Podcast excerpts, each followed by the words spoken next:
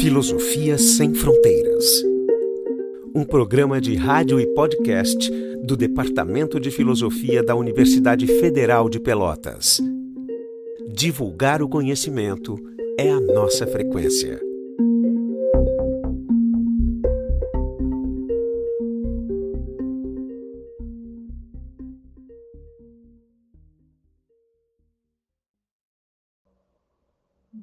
Tarde a todos e a todas aqui presentes. Hoje, na nossa roda de conversa, contamos com a presença da chapa UFPEL, concorrente à reitoria da Universidade Federal de Pelotas. Esta equipe é composta pelo professor Fábio Vergara, professora Isabel Razia, professora Luciana Kopp e professora Ana Romano. E hoje aqui, representando o grupo, estamos com o professor Fábio, candidato ao cargo de reitor, e a professora Isabel, candidata a vice-reitora. Quero agradecer imensamente por ter aceito o nosso convite. E para dar início, então, à nossa sessão, abriremos cinco minutos, notificando-os quando restar um minuto, para vocês nos contar qual foi a motivação para a construção desta chapa. Fiquem à vontade. Bem, boa tarde. Inicialmente, queremos saudar né, a iniciativa do projeto Filosofia Sem Fronteiras por contribuir com o processo democrático neste ano para a escolha da futura administração da UFPEL para o período 2021-2024. Nós, da Chapa 2, projeto UFPEL+, nos articulamos em torno desse projeto com o objetivo de que a universidade, a partir de janeiro, seja administrada por um modelo humanista, por um modelo de administração ágil, com gestão moderna, leve e facilitadora. Dessa articulação, no, olhamos por uma questão que é muito importante para esse projeto humanista, que é uma universidade que contemple toda a diversidade das áreas do conhecimento e que para tal, para dar condições iguais de desenvolvimento dessas áreas, ela precisa ter olhares, políticas singulares para cada uma dessas áreas. É por isso que compomos esta chapa assim, com candidato a reitor da área de humanas, com interfaces com arte e cultura, uma candidata a vice-reitora da área de administração, com experiência também na área de saúde, e completando a nominata, uma professora coordenadora do curso de agronomia, com formação em engenharia agrícola, portanto, com interface com as engenharias, e uma professora da faculdade de odontologia, né, atuando na área de odontopediatria. Então, vocês veem como houve essa preocupação de contemplar as quatro áreas, as, quatro, as grandes áreas da universidade, mas, ao mesmo tempo, são quatro professores com muita experiência, né, com mais de 30 anos de experiência um, em várias áreas. Eu e a professora Ana Romano, já 30 anos de docência aqui na UFPEL, a professora Isabel Razias, 30 anos de experiência profissional na área de administração, né? e a professora Cop, mais de 30 anos de experiência na docência. É essa experiência que colo queremos colocar a serviço de você, de você estudante, de você aluno, de você técnico administrativo, de você professor, né, para que a gente faça uma universidade melhor a partir de 2021. Então, boa tarde a todos e todas. Eu sou a professora Isabel Razia, estou compondo, a chapa UFPEL+, chapa 2, junto com o Fábio Vergara tenho mais de 26 anos de experiência em gestão, muito focado na gestão pública. Sou professora do mestrado de administração pública dessa universidade. Tenho muita experiência na gestão hospitalar, muita experiência com a administração da universidade. Trabalhei como técnica administrativa nessa universidade por mais de cinco anos, gerenciando a Faculdade de Medicina, a FAMED, junto com as suas unidades básicas de saúde. Entrei para a universidade como docente, terminando o doutoramento em 2013. Ocupei cargo chefe de departamento, coordenadora de curso e hoje estou como diretora da Faculdade de Administração e de Turismo. acredito na proposta de gestão desta, desta chapa, que traz uma visão de universidade que ainda não administrou o FIPEL, uma UFPEL humanista, acolhedora, dialogada, horizontalizada, com um foco voltado plenamente para os docentes, para os técnicos administrativos e para os alunos, nessa horizontalidade que precisamos na gestão, um olhar voltado para as pessoas, porque são as pessoas. Um minuto. A instituição. Então, dentro dessa perspectiva, eu venho contribuir como no cargo de vice-reitora, pretendendo ser vice-reitora, justamente por ter esse conhecimento de gestão aprofundado, que poderei, junto com meus colegas, num trabalho de parceria, construir uma universidade melhor. Obrigada. A pergunta deste segundo momento é sobre Covid-19. Quais serão as devidas ações a serem tomadas no pós-pandemia? 10 minutos. Bem, Rodrigo, excelente pergunta. Preocupação que move não só o FPEL, mas a instituição universidade no mundo todo. Tenho lido muitos textos, né? É, exatamente sobre a questão de como as universidades vão precisar se reinventar né, em razão do Covid. Tá? Mas vamos falar aqui da UFPEL. Tá? UFPEL a partir de 2021. Bem, nós vamos implantar uma política de flexibilização para nos adaptarmos ao período do Covid e pós-Covid. Flexibilização articulada do projetos político-pedagógicos e questões de infraestrutura, que variam de curso para curso. O Covid impacta de forma variada conforme a área do conhecimento. A área de odontologia, por exemplo, em que o processo de aprendizagem se dá ao mesmo tempo que o processo de atendimento à população, se dá em grande parte né, numa exposição direta aos aerossóis, né, de modo que no Brasil todo os cursos de odontologia estão se reinventando. Tá? Na sequência da nossa resposta, podemos detalhar mais né, qual é a nossa visão né, para viabilizar a retomada das atividades na área de odontologia, por exemplo. Tá? Bem, esse princípio de flexibilização significa o quê? Significa que nós vamos ter, com base em muito diálogo, tá? que conversar com as coordenações de cursos, né? ouvir as representações discentes e construir consenso sobre alternativas para minimizar as nossas perdas para os nossos processos de aprendizado. Né? Isso envolve diferentes possibilidades. Tá? Considerando um período emergencial, nós podemos pensar na possibilidade, com os cursos, de aproximar a carga horária do curso à carga horária mínima. Os cursos têm carga horária mínima, carga horária máxima, certo? Muitas vezes nossos cursos da UFPEL, pela forma como foram se dando as reformulações ao longo do tempo e atendimento de regulações locais ou nacionais, né? Alguns tendem a se aproximar da carga horária máxima. Eu não vou dizer o um número exato agora, mas, por exemplo, na área de odontologia, tá? É, entre 5.000 a 5.100 a carga horária, né? Para a formação na nossa odontologia aqui na UFPEL. Né? Na UBRA é em torno de 4,200 e, e na UFSM entre 4,400 e 4,500. Tá? Bem, todas são autorizadas, né? ou seja, é possível se fazer uma diminuição de carga horária que traz um retorno importante em termos de viabilização de atividades. Tá? Esse tipo de diálogo nós precisamos fazer. Tá? Uh, nós precisamos também é, ter um olhar atento com relação ao nosso docente, tá? que talvez não consiga perfazer né, uh, o que seriam suas cargas horárias de atividades eh, mínimas para efeito do relatório anual de atividades docentes, né, o que impacta na sua, na sua progressão funcional.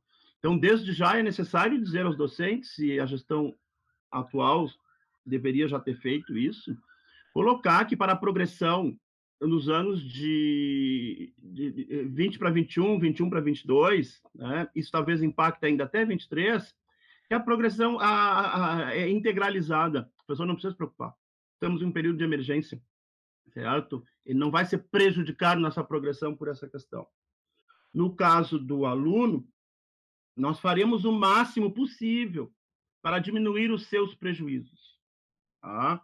E uma das coisas que vai nos ajudar é o, o plano ousado que a gente tem para tudo que diz respeito ao uso de ferramentas de teleeducação, de ensino à distância, pensando uma integração entre os cursos OAB que nós temos e os cursos presenciais, né? com grandes possibilidades né, de que isso possa ajudar né, esse nosso período de ensino uh, remoto emergencial, que teremos não, certamente não só Cinco agora, minutos. mas migrando para um ensino híbrido. Tá? Uma outra questão que nós podemos tratar junto ao MEC é talvez a necessidade, nesse período emergencial, de a gente fazer alguma negociação, isso tem que ver área por área, né, de que o ingresso de alunos nos próximos dois anos tenha uma, uma certa redução, certo? Isso é, é com muita dor no coração, por causa da questão da inclusão, mas é um momento muito singular que nós vivemos, tá? em que talvez em algumas áreas essa questão seja necessária pela disponibilidade de espaço para os estudantes com devido afastamento. Tá? Uh, nós também olhamos para o técnico administrativo. Tá? Eu acompanhei esses dias uma discussão muito interessante, né? uh, que está sendo travada né? Uh, na instância sindical, que é a diferença entre o que seria trabalho remoto e o que seria home office. Home office, um trabalho realizado com condições em que a instituição fornece e se preocupa em criar essas condições de trabalho e o trabalho uh, remoto como um trabalho precarizado, em que o servidor sozinho tem que resolver todas as questões para viabilizar a sua atuação, né, nesse sistema, no momento, completamente por afastamento, e dali adiante um sistema híbrido. É muito provável que também nesse futuro próximo, mesmo que já haja um retorno para o presencial, que para evitar o acúmulo muito grande de pessoas nos ambientes de trabalho, que com relação ao técnico administrativo, a gente vá também trabalhar com o sistema híbrido. Já foi aprovada a lei para isso, falta os, os órgãos do governo regularem essas possibilidades. E vai significar que mesmo na volta a um presencial ainda num período trans-pandemia ou pós-pandemia imediatamente, em que a gente possa ter um sistema de trabalho híbrido com alternância de parte do horário presencial, parte do horário não presencial.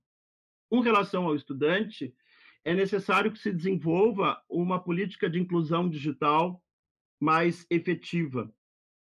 É, eu não vou comentar o, o recurso de 20 reais que a nossa universidade disponibilizou num primeiro momento, mas é, é importante observar que outras universidades estavam mais bem preparadas né, para enfrentar essa situação e tiveram um olhar para seus estudantes, contemplando-os com uma inclusão digital mais efetiva. A questão da inclusão digital, ela fica clara hoje como um ponto necessário nas políticas estudantis ela, ela adquiriu uma dimensão maior em razão do nosso período de pandemia, mas ela também é uma questão que vem para ficar. A nossa realidade não voltará a ser a mesma. Janeiro não volta, certo? Então a universidade precisa se reinventar com todos os aspectos envolvidos. E uma questão muito séria diz respeito ao tema da biossegurança, tá? E a Isabel, nossa vice-reitora, é, tem muita experiência profissional e formação científica nessa área, ela pode esclarecer mais o tema da biossegurança. Então, pessoal, como o Fábio está falando, a questão da biossegurança, ela urge, urge ser resolvida. No caso hoje da odontologia, por exemplo, se não houver reformas iminentes né, no prédio e nas questões de segurança para atendimento, será muito difícil que eles retornem. Além disso, há uma sobrecarga financeira para esse estudante que tem que estar tá comprando uh, o pijama cirúrgico, toucas, botas, máscara N35. Então, ele precisa de uma paramentação além do instrumental que ele precisa adquirir para as aulas práticas. Isso é um gasto enorme para o nosso aluno. Um minuto. E a gente, enquanto reitoria, temos que ter um olhar muito cuidadoso para isso e ajudar através da assistência estudantil nesse momento. As questões de biossegurança devem ser tratadas como prioridade neste momento agora, pela reitoria, e em 2021, com certeza, questões de espaço físico até para as nossas aulas presenciais. Então, pessoal, essas questões que nós vamos ter que atacar em relação ao espaçamento eh, de sala de aula, do atendimento à saúde, são questões importantes que, que requerem um investimento financeiro bastante expressivo uh, por parte da nossa instituição.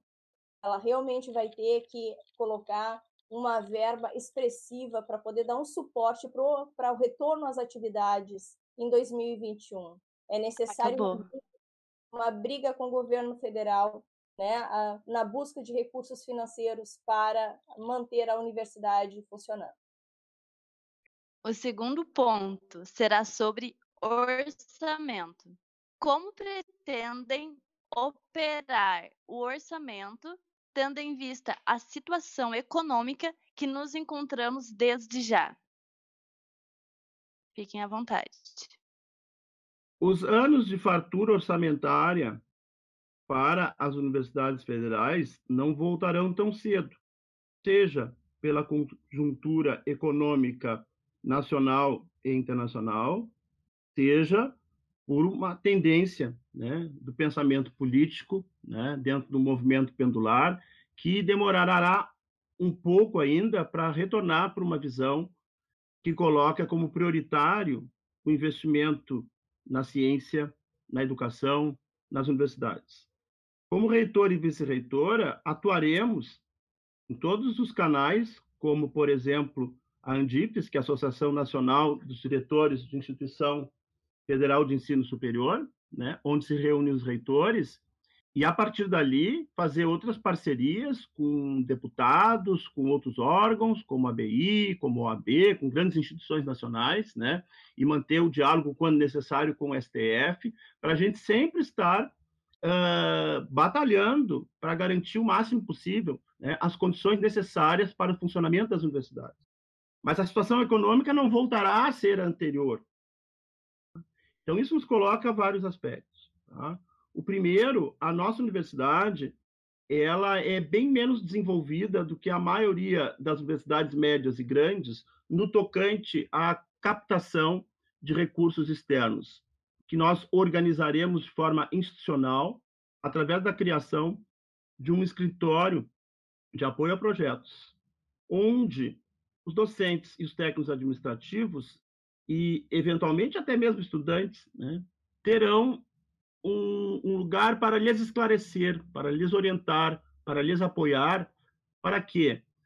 Para estabelecerem parcerias externas e, com base nessas parcerias externas, desenvolverem projetos.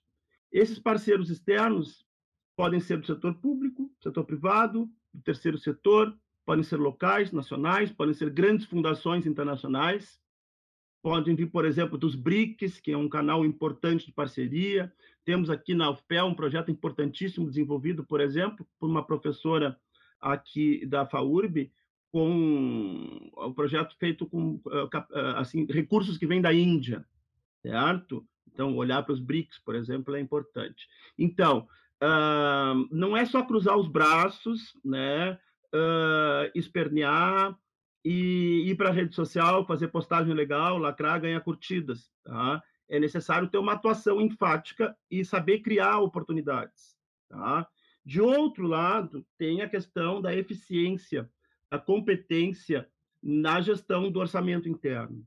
Tá? E um ponto que nos preocupa muito, tá? é um compromisso que nós temos com as unidades acadêmicas. Se fizer o paralelismo com o país, assim, existe a teoria do municipalismo, né? Que é, tem que fazer um investimento maior, chegar no município, porque é ali que as pessoas vivem. Então, isso vale para as unidades acadêmicas, ali que a universidade acontece.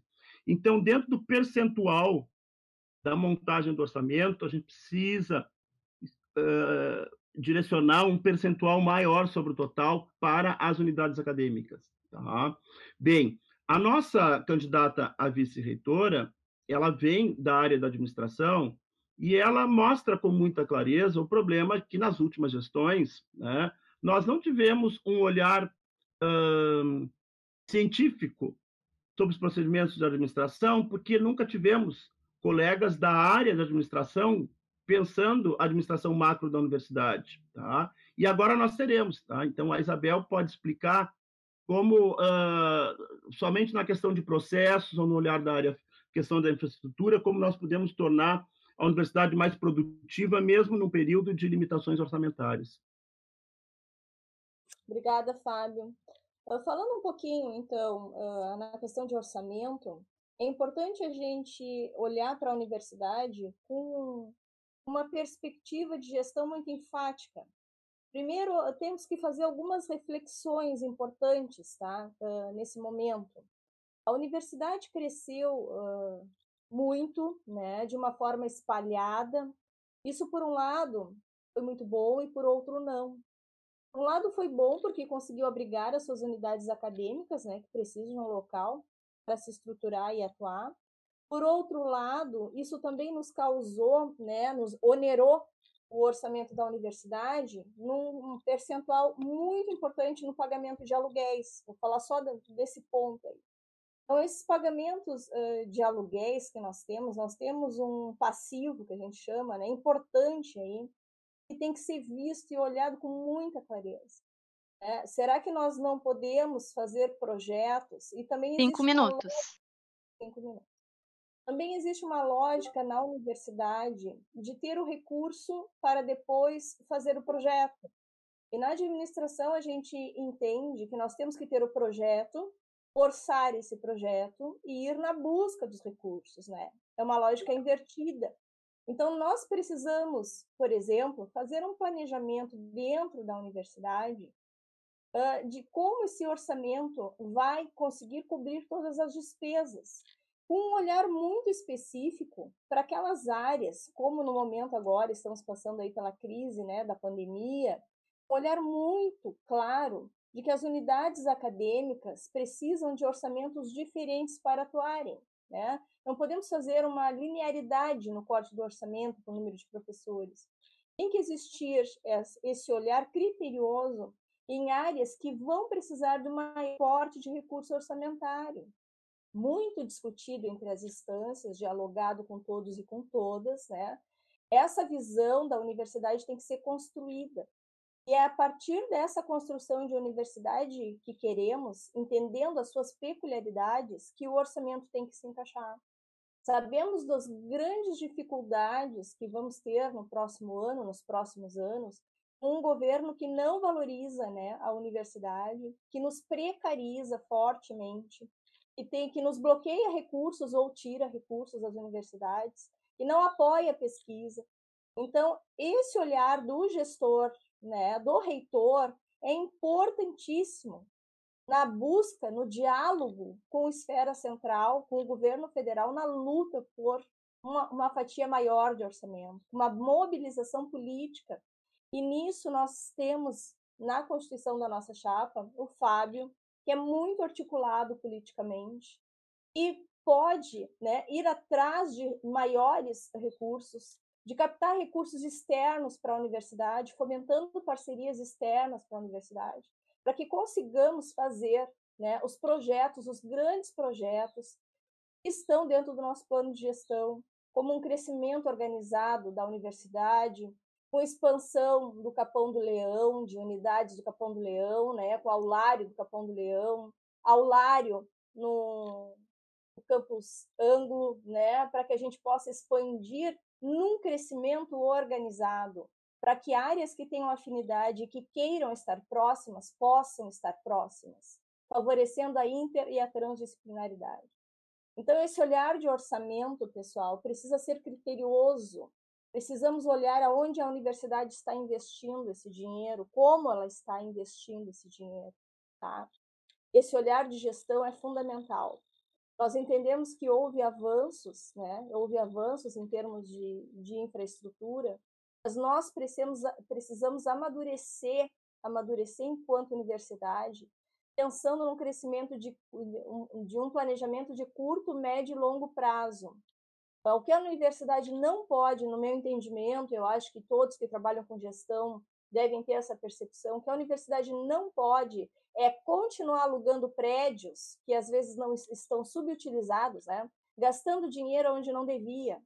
Existe também uma preocupação com as despesas aí das últimas aquisições importantes da universidade, no qual a gente não tem uma estrutura né, própria para dar manutenção, principalmente nos ônibus né, que foram comprados. Existe toda essa preocupação que vai demandar uma fatia de orçamento bem expressiva, porque nós vamos precisar né, arcar com essas despesas. Na verdade, o investimento da universidade tem que ser dialogado, tem que ser uh, participativo. E aí uh, tem o orçamento Um minuto. A universidade tem um orçamento participativo, mas dê uma olhada na fatia que é esse orçamento participativo. Ele não impacta no valor geral da universidade do orçamento, não tem impacto real, né? E para nós participação é sobre todo o orçamento, como vamos investir e como vamos gastar, junto com todos e com todas. Isso sim é orçamento participativo, aonde todos podem opinar como a universidade vai gastar os seus recursos, né? Fábio, não sei se tu quer complementar com alguma fala. Bem, as soluções da universidade nós temos que pensar de modo orgânico, porque uma ponta uh, contribui para a outra. Então, nós lidamos com o nosso mobiliário e nossos equipamentos como se estivéssemos ainda no período da fartura. E nós desarticulamos uh, aqui na universidade as instâncias de manutenção de equipamentos e de manutenção mobiliário. A nossa visão é que nós precisamos restabelecer setores de manutenção, manutenção de equipamentos e manutenção de mobiliário. Isso pode ser feito por meio de parcerias externas e parcerias internas, com cursos. Finalizou. Né? Perfeito, então. Muito obrigado, professor. Uh, a próxima questão é sobre administração dos campi. Uh, nós sabemos que alguns campi eles têm mais foco administrativo do que outros.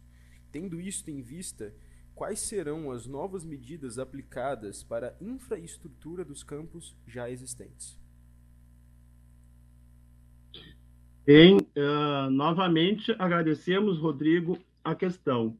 Se nós olharmos a infraestrutura física da UFPEL, a distribuição das suas áreas de ensino, nós vamos identificar que a UFPEL conta com dois campi fechados, o campus do Capão do Leão e o campus Anglo, com um campus aberto, que é o campus Porto, composto por diferentes prédios, e que tem, uh, ao mesmo tempo, ali parte de humanas, parte de artes, sociais aplicadas também, e as engenharias. Tá?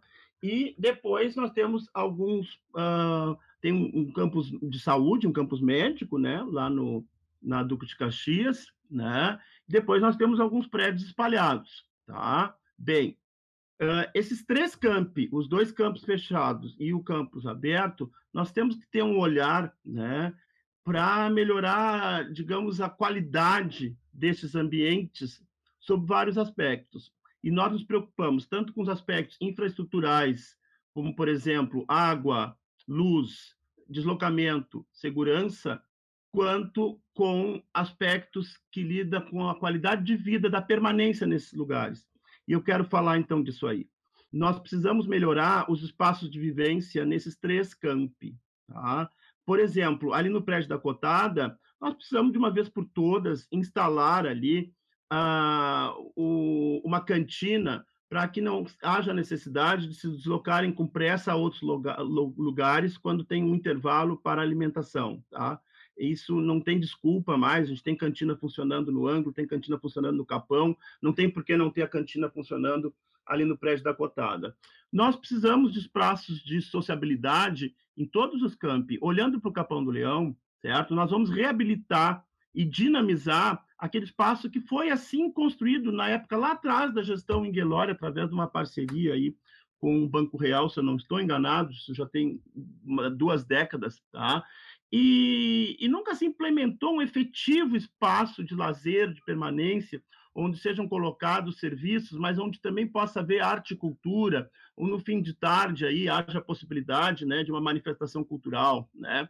O campus também, nós precisamos olhar o noturno e os sábados. São duas questões que a gente precisa olhar melhor. Os sábados, entre outras razões, por causa de muitos jovens pesquisadores que precisam seguir suas pesquisas nos laboratórios, e o noturno, de um modo geral, até por questões de infraestrutura da universidade, né, de deslocamentos, né, toda uma área física que não é utilizada. A gente sabe que para isso é necessário resolver alguns gargalos na questão de eletrificação, né, que respinga também nos laboratórios. Tá? A nossa visão de universidade contempla que uh, a vida universitária se compõe também de esporte, de lazer e de cultura. Então, nós temos um programa né, que, que diz respeito a toda essa parte esportiva e que respinga nos três campi e na criação, uh, na transformação do que é a vocação natural da ABB, de ser transformada em um grande centro esportivo cultural. Agora, olhando para o Capão e para o Ângulo, nós vamos colocar os dois quadras poliesportivas abertas.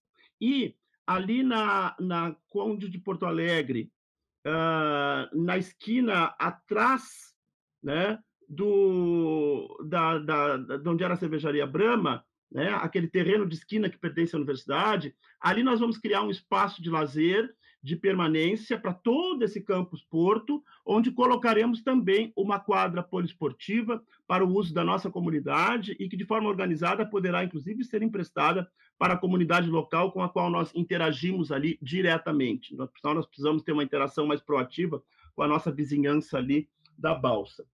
Então, vejam como nós temos uma série de medidas uh, pensadas, né? Por exemplo, nós precisamos resolver no Capão aquela questão das filas no RU, que haviam diminuído nos tempos que a gente teve o projeto do restaurante escola, um magnífico projeto que veio da gestão anterior e que foi desarticulado na gestão atual, que migrou para o sistema de catering com uma empresa licitada aí de longe daqui, de fora do estado, que não tem compromisso uh, como tinha o projeto da universidade, certo? Não vou fazer comentários da empresa, mas eu vou dizer que não se compara a um projeto de, de restaurante escola que é ensino, que interage interdisciplinarmente com todos os cursos e que tem o um olhar da universidade, né, diferenciado. Então, nós precisamos, ao mesmo tempo, ampliar aquele restaurante do Capão e precisamos alterar o sistema. E nós precisamos modernizar esse sistema. Cinco né, minutos. Poder usar um cartão, né, em que ele carrega ali e aquele cartão já o identifica, não tem que ficar conferindo listinha, um tempo enorme que se perde, que é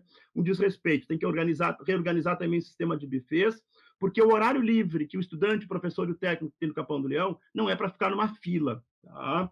Isabel. A gente também tem que olhar na questão da infraestrutura que nós temos hoje na universidade.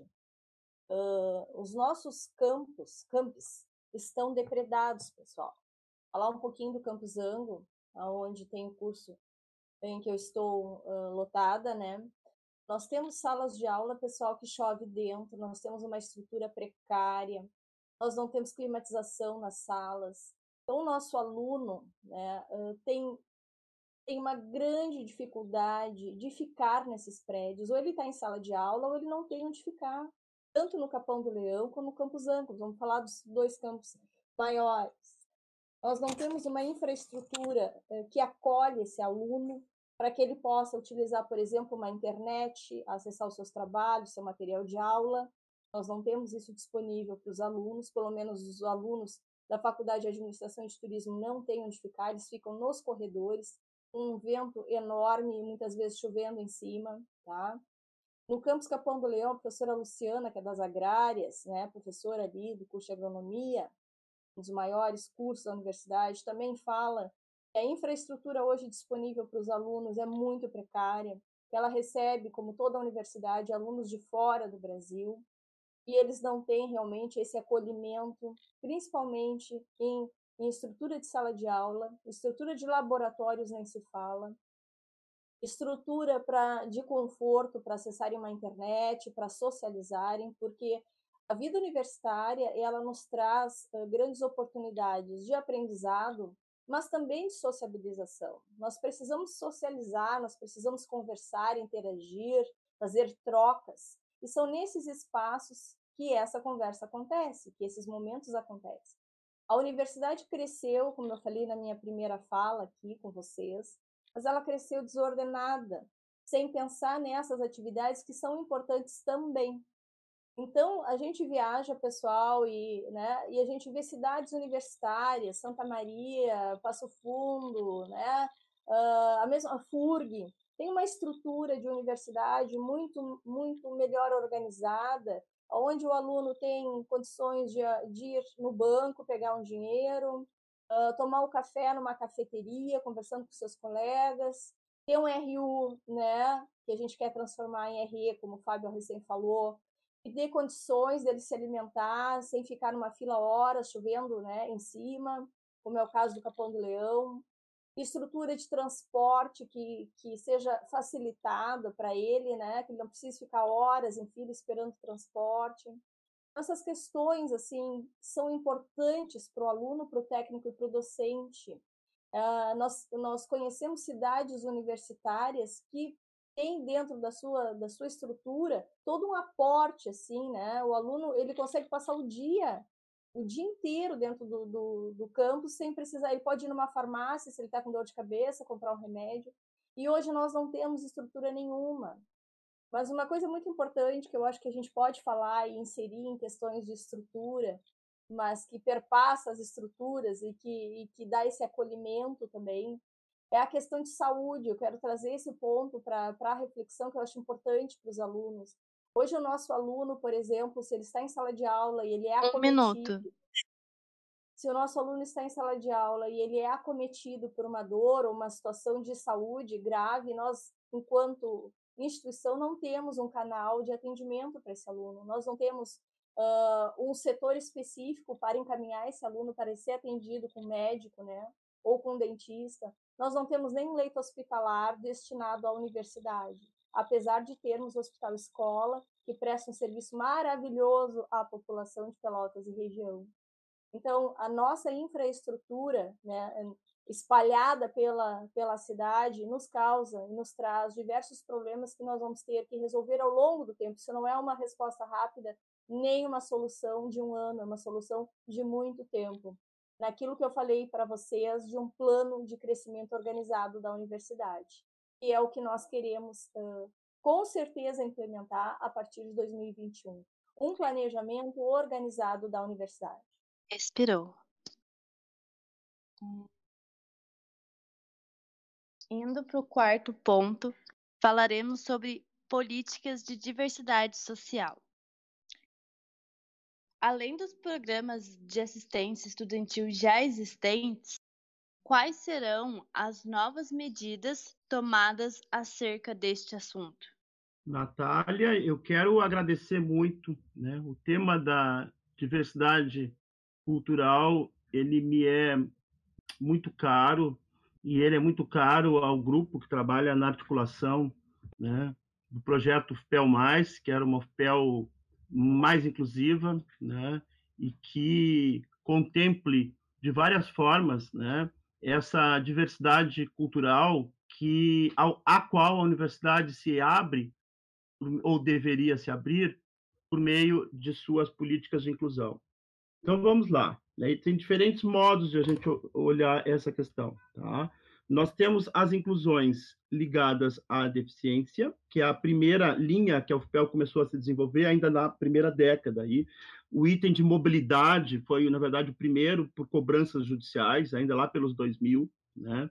Na sequência, aí, na metade da década passada, a UFPEL começou, aos poucos, a organizar o que vem a ser o NAI hoje, tá? o serviço aí, uh, com um conjunto aí de, de, técnicos, intérpretes de Libras, né, que, que presta esse serviço maravilhoso aos nossos estudantes, né, e que precisa de uma atenção maior, né, nós temos que ver a possibilidade de, de contratação para completar essa mão de obra, mesmo numa hipótese de não de não se conseguir mais vagas no momento, mas a gente tem que ter a política de temporário também, porque a demanda é muito grande, tá? Bem, depois, uh, as políticas federais uh, com relação às inclusões étnico-raciais, que dizem respeito a indígena, quilombola e afrodescendente, elas iniciaram na segunda metade da década passada. Tá? algumas universidades brasileiras se lançaram de modo vanguardista nisto, como a UERGS, lá no Rio de Janeiro, tá? Que tem isso como uma política estruturante da universidade. Tá? A relação que ela tem com as comunidades do Rio de Janeiro é diferenciada. E daí foi importante que foi um modelo né, em que muitas outras olharam e se inspiraram. Bem, veio a legislação, tá? no sentido de que se tenha a política inclusiva étnico-racial por meio de cotas para a graduação, tá? e a UFPEL usou e abusou do prazo. Ela entrou muito tarde. Tá? Entrou muito tarde. Por esta razão, o caminho ainda precisa avançar muito. Tá? Então, mas nós tivemos esse primeiro passo que precisa ser completado em várias práticas, né? da inclusão étnico-racial. Tem mais gente para incluir? Tem, tem mais gente para incluir. Certo? De lá para cá, nós tivemos um avanço muito grande na sociedade brasileira, em termos de articulação política e discursiva das populações LGBTQI. Tá? E, especificamente, a população trans se articulou muito no Brasil, tá? e hoje colocam com muita lucidez por que, que é necessária uma política inclusiva nas universidades com relação à, à população transgênero. Por quê? Porque padecem ao longo de toda a escola de uma exclusão pela violência total, tá? Violência que mata, isso não é metáfora, tá?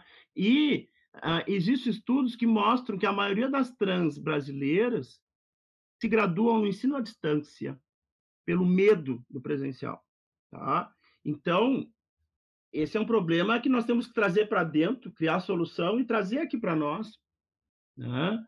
Porque até o momento nós tivemos um avanço importante nessa gestão, né, que é a criação do NUGEM, né, um núcleo GEM, uma discussão que o nosso grupo já faz há muito tempo, mas é necessário um apoio para políticas inclusivas, né, mais amplas. Nós temos gente boa trabalhando aí nesse setor, tá? mas precisam de apoio. A universidade tem que avançar. Tá? Bem, a inclusão, vamos voltar aqui para o étnico-racial. Tá? Uh, isso, uh, nós vimos que a nossa universidade teve muitas dificuldades. Tá? É uma universidade recordista em questões judiciais aí que envolvam né, alguns erros cometidos nesse processo de inclusão. Tá? A gente sabe que o procedimento inicial, baseado na autodeclaração, sem controle de fenotipia, por uma comissão né, legitimada pela comunidade de, de, de, negros né, de Pelotas, isso gerou. Cinco minutos. Tá? Mas a inclusão ela precisa ir além. O professor e o técnico precisam ser preparados para esse processo de inclusão. Isso não acontece. Tá? Eu vim a saber que quando eu tenho um aluno surdo, perdão, um aluno cego, que eu, ao me dirigir a ele, eu tenho que falar, uh, meu aluno, aqui é o Fábio, teu professor. Uma coisa tão simples, tão básica, né? Nunca veio uma orientação desse tipo, tá?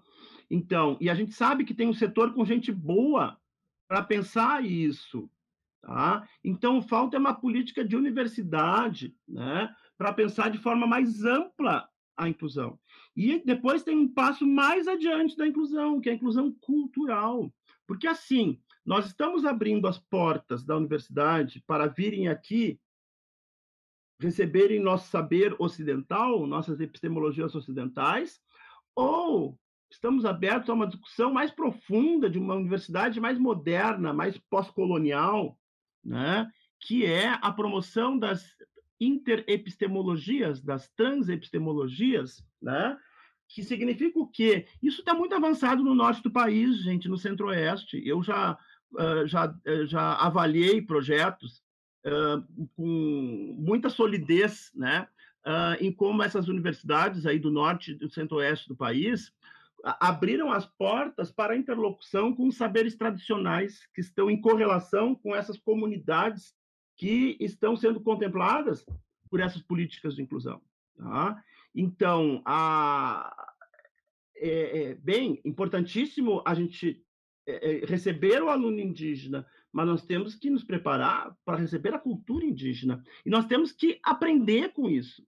Certo? Então, essa é a promoção das interepistemologias. Então, isso vai repercutir também numa visão desse, do, do, do, das operações um, acadêmicas, de como é que esse processo de inclusão nós o ampliamos. Tá? Nós queremos uma UFPEL que seja modelo nesse sentido. Certo? Nós queremos uma UFPEL onde a formação dos nossos profissionais seja atravessada por essas questões para dar um diferencial de um egresso da UFPEL com um perfil humanista. Agora, nós temos uma preocupação muito grande com o uso inadequado das pautas de inclusão, né, quando elas, por vezes, são instrumentalizadas para políticas punitivas e persecutórias, em vez de investir no processo de construção de cidadania.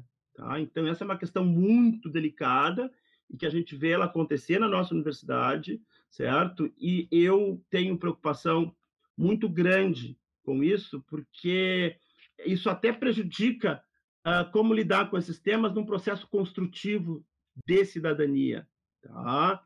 Então, uh, eu acho muito importante nesse processo eleitoral, né, para a reitoria da UFPEL, essas questões estão colocadas na centralidade, nas próprias candidaturas. Isso aí é muito importante, né? E eu me sinto, então, uh, muito honrado de participar de um grupo que articula uma proposta humanista de universidade e que dá o recado de inclusão para a sociedade, dá o recado de inclusão para o Brasil na composição da chapa, né? Uma chapa constituída por três mulheres, que são 54,5% da força de trabalho da UFPEL, e por um professor homem com 30 anos de atuação profissional aqui na universidade, com identidade LGBT. Um minuto. Certo? Então, isso mostra, sim, a mensagem de inclusão né, que o grupo de articulação da candidatura UFPEL+, tem como princípio. Né? A professora Isabel, na Faculdade de Administração, também vê esse tema da inclusão de um ponto de vista diferenciado. Sim, nós temos todo um trabalho na, na, na Faculdade de Administração e de Turismo eh, justamente para promover essa inclusão, porque a inclusão não pode ser, ela tem que ser realizada pelas unidades acadêmicas, né? realmente tendo um cuidado especial sobre o seu aluno, uma visão, uma visão ampliada de universidade no qual o aluno não se sinta diferente em nenhuma em nenhum aspecto. Nós fizemos todo um trabalho interno no sentido de acolher, de respeitar e de prover todos os recursos necessários para que realmente o aluno tenha à sua disposição os recursos para assistir a sua aula, para realizar os seus trabalhos. Expirou. E um apoio. E tem apoio. Perfeito, então nos encaminhamos para a última questão. Uh, sobre a ponte entre a comunidade e a universidade. Nós somos uma universidade que tenta estar em contato com a comunidade ao nosso redor. Tendo isto em vista, quais serão os programas que irão auxiliar justamente nessa comunicação entre comunidade e universidade? Podem ficar à vontade. Bem, trouxeste uma questão muito cara a nós, porque nós acreditamos numa UFPEL mais extensionista ainda. A UFPEL é uma universidade que lá no seu nascedouro, na virada dos 60 para 70, ela tinha uma vinculação a grandes programas de extensão. Quem conhece um pouco a história da universidade vai saber que nós tínhamos um campus avançado no Mato Grosso, campo de Cáceres, tinha um, um grande programa de, de, extensão agrária, o, o CRUTAC, né? e uma participação muito importante no programa Rondon, né? com questão de solidariedade aí, com várias regiões do país mais carentes, e que tudo isso tem um papel fabuloso sobre o processo de formação do nosso estudante. Tá? Nós tivemos um, um momento de grande apoio governamental à extensão no governo anterior através do Proext, né? e é uma linha de financiamento que, que nós não contamos mais. Tá? No entanto, em épocas anteriores, com recursos muito inferiores, a UFPEL não deixou de desempenhar esse papel extensionista. Então, nós queremos uh, colocar a UFPEL de novo, como uma grande parceira né, do desenvolvimento local nas mais variadas áreas. Nós, se nós formos avaliar a extensão da UFPEL, nós vamos ver uma grande concentração dos projetos de extensão em duas unidades acadêmicas, né, que chegam a, a quase 60% dos projetos de extensão da UFPEL, que é o Centro de Artes e o Instituto de Ciências Humanas, duas unidades muito extensionistas. Mas então nós somos 20 unidades acadêmicas, alguma coisa aí preocupa, alguma coisa não está bem que é o quê? A necessidade de uma política proativa por parte da Pró-Reitoria de Extensão de ir a todo o conjunto da UFPEL para estimular que aumente a extensão onde ela é menos praticada. Tá? Porque onde ela é menos praticada, nós temos um duplo prejuízo para a formação do estudante e para a comunidade. E um terceiro, é, deixa de ter essa relação interativa entre pesquisa e extensão, porque a extensão ela, dá, ela faz retornar ela dá um feedback para a pesquisa, trazendo questões novas, tá? questões novas com impacto né, na sociedade. O nosso olhar sobre a extensão é plural, assim como a universidade é de uma pluralidade incrível, desde que a gente a trate assim. Então, nós temos públicos externos muito variados, né, que demandam essas parcerias da universidade. Nós temos saberes dentro da universidade muito variados, com potenciais diferentes. Então, nós precisamos reatar essa atuação forte da UFPEL nos municípios da região sul, sob frentes as mais variadas. E nós precisamos, então, ter aqui dentro da universidade, a partir de projetos transversais envolvendo várias áreas, a constituição de alguns, vamos botar entre aspas, produtos, tecnologias sociais que nós vamos oferecer para as comunidades.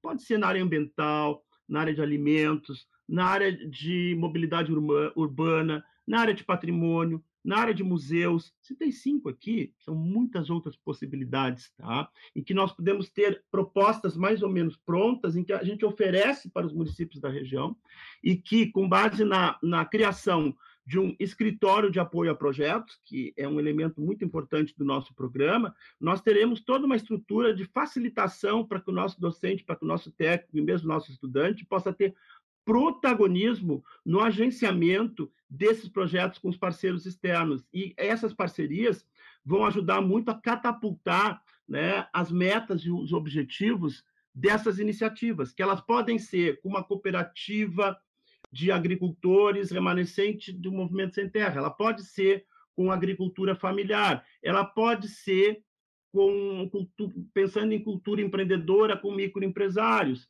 ou, por exemplo, disseminar cultura empreendedora numa periferia. Ela pode ser na área da saúde e está ligada ao ensino, toda a questão da contratualização, né? que a gente tem, por exemplo, na área da odontologia, no atendimento de um grande hospital de saúde bucal regional para população aí de mais ou menos um milhão de pessoas, pegando aqui toda a região. Né?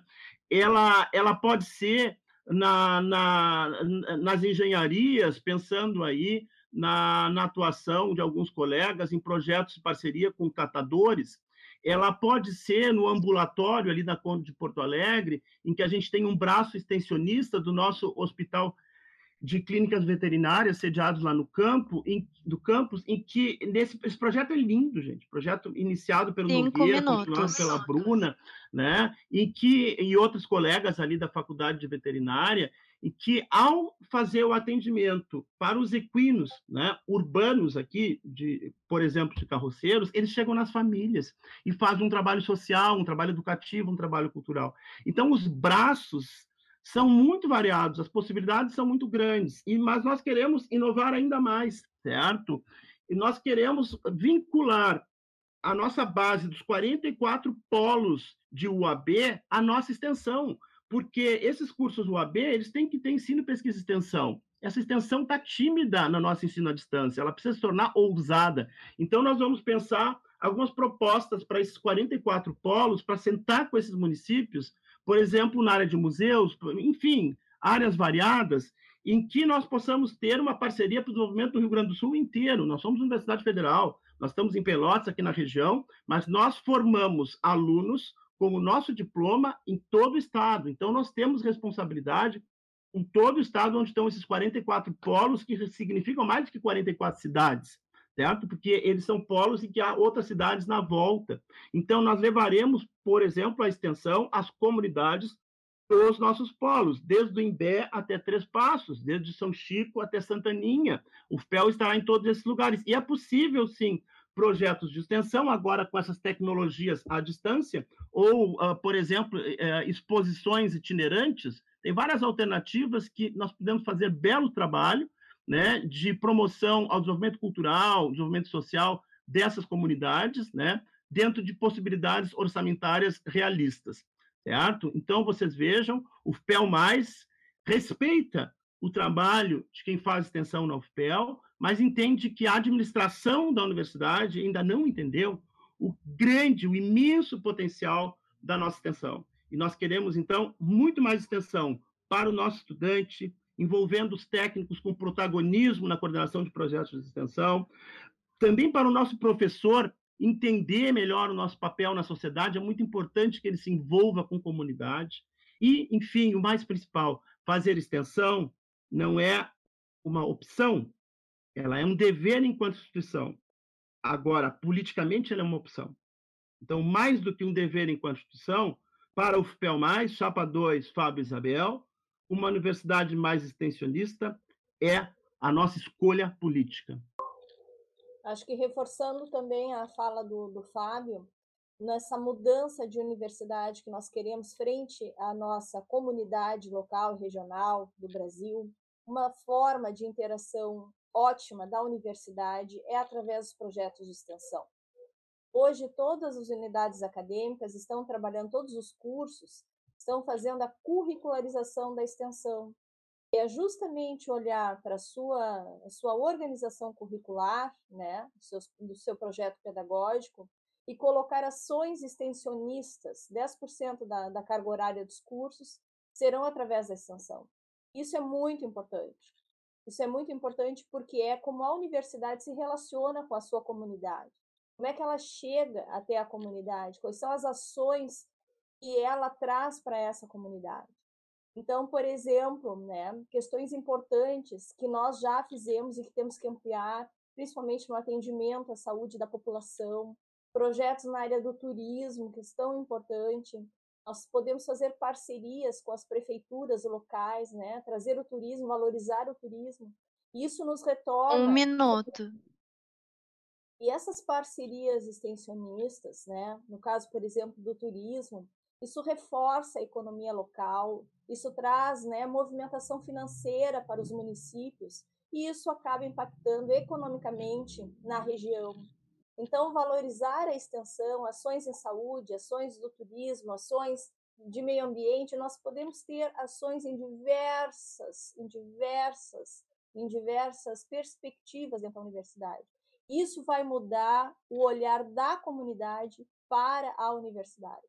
Hoje a comunidade acha que nós não trabalhamos, que nós não fizemos realmente ações de melhoria, de retorno, né, daquilo que daquilo que recebemos dessa comunidade como financiamento para atuarmos. E é através da extensão que essa realidade poderá mudar substancialmente, elevando a extensão até as comunidades. Perfeito. Então, chegando ao nosso terceiro momento, finalizando o programa, quero agradecer pela presença de todas e todos aqui e ressaltar que abrimos agora, então, cinco minutos para a chapa poder se manifestar com seu público. Então, fiquem à vontade. Primeiro, eu queria agradecer pelo espaço, agradecer demais vocês, né, por nos permitirem esse, esse momento de diálogo, dizer que a Chapa 2, o FIPEL+, Fábio Isabel, vai mudar a cara dessa universidade, vai trazer um olhar para as pessoas, para o aluno, para o técnico, para o docente, numa horizontalidade de trabalho, entendendo que essa universidade precisa dar uma resposta à sua comunidade, precisa crescer na extensão, precisa crescer ordenadamente, a sua estrutura, precisa olhar para os seus processos internos, precisa olhar para o seu aluno na parte de assistência estudantil, precisa mudar condutas de acolhimento, melhorar condutas de acolhimento e ser uma universidade mais dialogada, sem perseguição e sem assédio Nós queremos uma universidade onde a gente se sinta feliz para estar, se sinta, se sinta feliz para trabalhar. Então, convidamos a todos e todas a se juntarem nesse movimento de acolhimento, de, de, de uma UFPEL humanista, de uma UFPEL mais acolhedora. Convidamos vocês a se juntar a esse grupo e precisamos do voto de vocês. Muito obrigado pelo espaço e passo a palavra para o Fábio. Nos minutos que me faltam, eu gostaria de me direcionar ao colega técnico e técnica administrativa da UFPEL. Eu sou professor há três décadas aqui na universidade e a todo momento eu sempre tive o apoio, o mais claro, o mais atencioso, o mais competente para todas as minhas necessidades nas variadas funções aqui na universidade. Né? Sempre contei com o coleguismo dos nossos técnicos, que sempre fizeram muito além do que aquilo que era a sua obrigação. E o projeto de fé humanista contempla esse compromisso né, da valorização do técnico. Eu não aceito o tratamento que vem sendo dado aos nossos colegas. Né, por toda essa minha trajetória aqui de gratidão que eu tenho, eu não aceito a ingratidão colocada sobre os nossos colegas. Saibam, então, aqui de mim o compromisso com a retomada da jornada de 30 horas de trabalho. Porque eu sei que ela é eficiente. Como diretor do ICH por oito anos, nós mantivemos e assim funcionou muito bem. Né? Porque eu sei que ela se justifica historicamente como um elemento do progresso da humanidade em termos de qualidade de vida.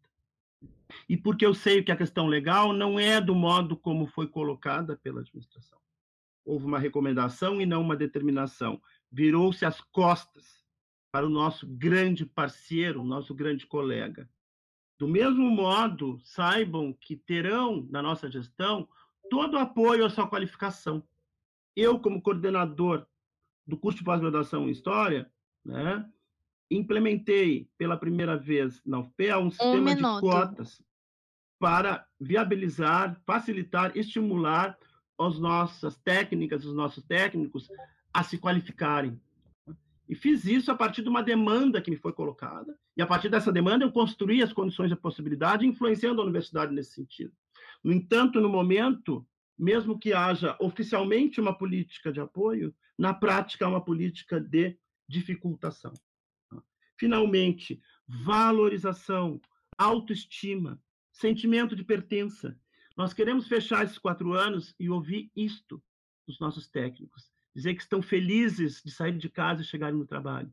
Quando nós tivermos uma eleição em 2024, todos os técnicos terão a liberdade de fazer a opção que bem entenderem, sem sofrer qualquer pressão. A Universidade da Pressão acabará. A Universidade do Assédio Moral acabará. A Universidade da Perseguição acabará. A Tempo Universidade expirado. do Punitivismo acabará. Este foi mais um Filosofia Sem Fronteiras, um programa de rádio e podcast do Departamento de Filosofia da Universidade Federal de Pelotas. Coordenação de Carlos Alberto Miraglia. Apresentação: Carlos Alberto Miraglia, Flávia Carvalho Chagas, Natália Nazário, Rafael Martins e William Silva Barros. Música Ricardo Severo. Locução Rubens Caribé. Filosofia sem fronteiras. Divulgar o conhecimento é a nossa frequência.